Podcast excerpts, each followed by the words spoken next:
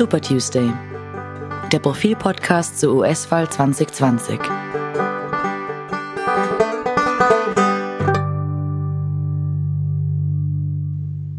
Willkommen beim Super Tuesday Podcast von Profil. Mein Name ist Robert Treichler. Und ich bin Martin Staudinger. Hallo Martin. Äh, ich glaube, wir müssen zunächst erklären, dass wir einander nicht gegenüber sitzen, wie, äh, wie oft schon. Wie, sondern, wie jahrelang schon. ja, jahrelang, aber auch beim Podcast eigentlich sehr oft.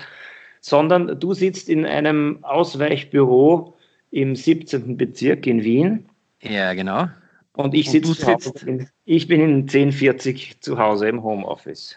Also eine Telefonkonferenz via Skype, die wir aufzeichnen und äh, so werden wir diese Woche den Podcast bestreiten. Ähm, aufregend genug ist die Sache in Amerika allemal und da geht es längst nicht mehr nur um die Vorwahlen.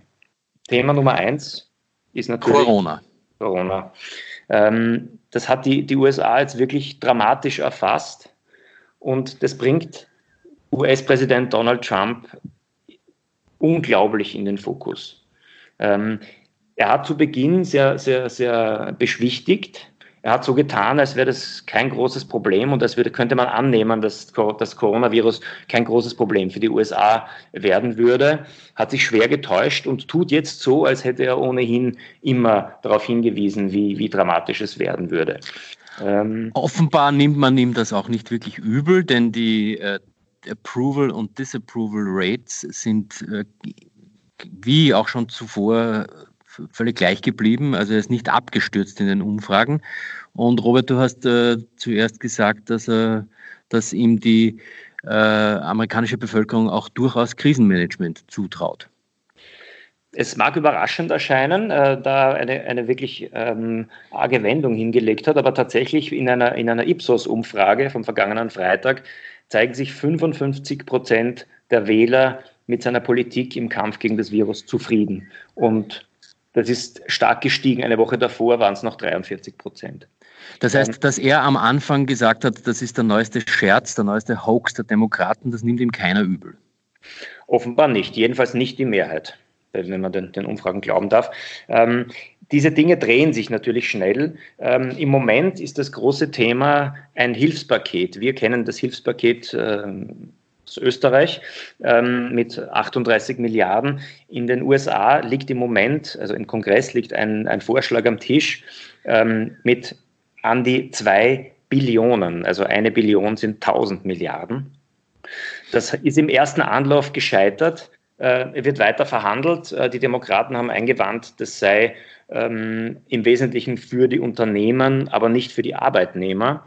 Ähm, es wird bestimmt noch ein Gezerre drum geben, aber am Ende wird es ein, ein riesiges, ein gigantisches Hilfspaket für die amerikanische Wirtschaft und auch für die Arbeitnehmer ganz bestimmt geben. Das sind eigentlich alle zuversichtlich, dass, dass die sich einigen werden. Das ist eigentlich auch Neuland für die Republikaner, oder? Die äh, sind ja normalerweise mit staatlichen Hilfen sehr, sehr zurückhaltend oder gar ablehnend. Der, also ideologisch sind sie, sind sie gegen den starken Staat, ähm, aber, aber in, in, in, einer solchen, in einer solchen Situation haben sie, glaube ich, kein wirkliches Problem damit. Also der Vorschlag kommt von den Republikanern, die haben das nur offenbar etwas zu konzernfreundlich gestaltet und deswegen haben sie Demokraten nicht angenommen. Wie steht es denn jetzt um die Demokraten? Bei den demokratischen Vorwahlen hat sich ja zuletzt äh, Joe Biden klar durchgesetzt gegen Bernie Sanders und das Rennen scheint gelaufen zu sein. Ich glaube, im Wesentlichen, das kann man abhaken. Es wird Joe Biden der Kandidat werden, wenn jetzt nicht noch was Unglaubliches passiert, möglicherweise außerhalb von Wahlen. Aber in, im Moment muss man sagen, Joe Biden ist der Kandidat. Nur der hat jetzt wirklich das Problem, dass jeden Tag Donald Trump im Fokus steht. Also auch, auch wenn der Kongress das jetzt verhandelt, im Wesentlichen ist überall, über all dem der Präsident äh, zu sehen und, und, und im Pilotensitz gewissermaßen. Und äh, da schaut man kaum auf den oppositionellen ähm, Vorwahlsieger der Demokraten. Und der hat es wirklich schwierig, denn er kann auch keine öffentlichen Auftritte machen, logischerweise derzeit. Ähm, weil, äh, weil auch die Amerikaner mittlerweile zu Hause bleiben müssen. Das heißt, Biden, da gibt es bereits den, äh, etwas bösen Hashtag auf Twitter. Der Hashtag lautet Where is Joe? Also wo ist Joe? Wo ist Joe Biden? Ähm, der ist einigermaßen unsichtbar geworden.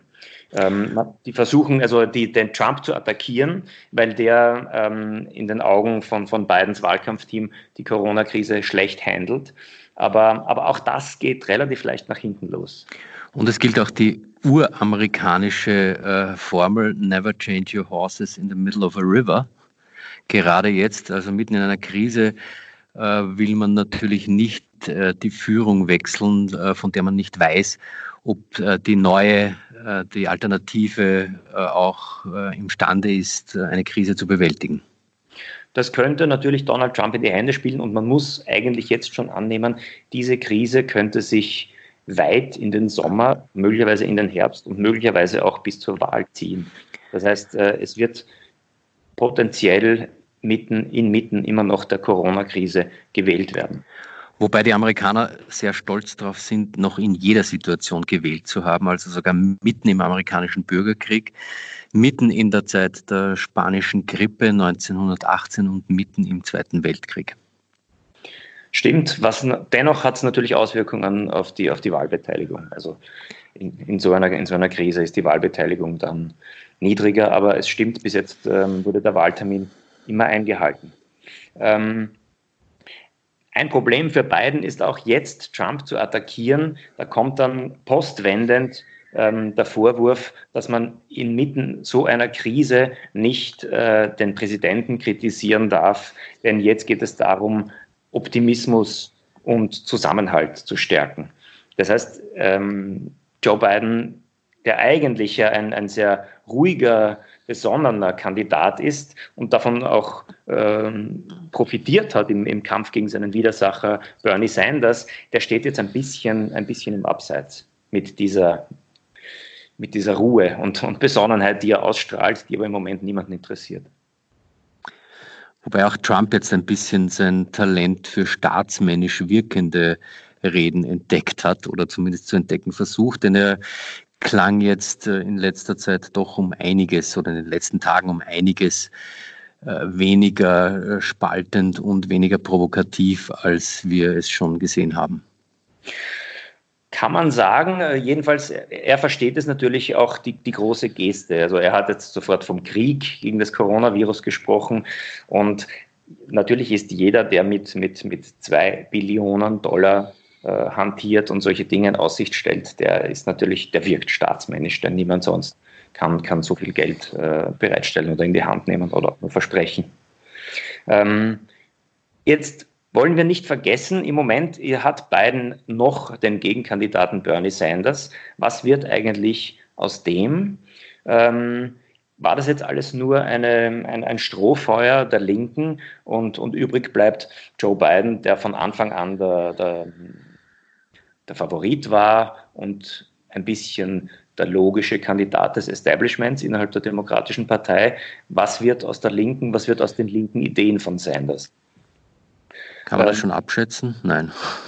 Naja, es gibt ein paar Möglichkeiten. Also bisher war es so, dass der, der siegreiche Kandidat oder auch die siegreiche Kandidatin bei Hillary Clinton versucht hat, die Wähler des Unterlegenen äh, für sich zu gewinnen, indem man politisch ein bisschen näher rückt, äh, indem man einige Forderungen übernimmt zum Beispiel. Jetzt könnte man sagen, äh, Sanders fordert die Reichensteuer. Ähm, Biden war da ein bisschen zurückhaltender, aber der könnte in dieser Frage zum Beispiel ein bisschen auf, auf Sanders zugehen und, und eine etwas höhere Reichensteuer ähm, fordern in seinem Programm, das am Ende dann äh, beschließt, beschlossen wird bei der Convention oder dergleichen. Bisher war es auch so, dass ähm, in manchen Fällen der unterlegene Kandidat dann der Vizepräsidentschaftskandidat wurde. Das kann man, glaube ich, ausschließen. Also der 77-jährige Joe Biden wird nicht den 78-jährigen Bernie Sanders zum Vizepräsidentschaftskandidaten küren, zumal er bereits angekündigt hat,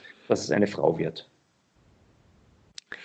Gut, damit hätte er ähm, zumindest ein, ein Zeichen gegenüber den Frauen gesetzt. Äh, gleichzeitig ähm, wäre ein ganz weißes Ticket, wie man das nennt. Also wenn Biden eine, eine weiße Frau nimmt, dann wären es wieder zwei Weiße. Auch das ähm, erscheint nicht ganz opportun. Also die Frage der, des, des, des Vizepräsident oder der Vizepräsidentschaftskandidatin wird noch eine große Rolle spielen. Aber wie gesagt, all das eindeutig im Schatten der großen Krise und diese große Krise dominiert Donald Trump. Ich glaube, das ist die, die derzeitige Lage. Und diese große Krise macht sich jetzt gerade in New York besonders bemerkbar, wie wir anhand der letzten Zahlen gesehen haben. Also eigentlich in der Heimatstadt von Donald Trump. Ähm, man wird sehen, wie es weitergeht in den nächsten Tagen. Genau. New York scheint im Moment das Zentrum zu sein, aber erfasst wurden alle, alle Staaten. Ähm, das wird jetzt Wochen und Monate lang so weitergehen. Wir werden versuchen, ähm, weiterzumachen mit unserem Podcast vom Home Studio aus und demnächst wieder einen, auch einen Gast äh, zuschalten. Ähm, wir machen weiter. Bis zum nächsten Mal. Uh, bis zum nächsten Mal und bleiben Sie gesund. Ciao, Martin. Ciao, Robert.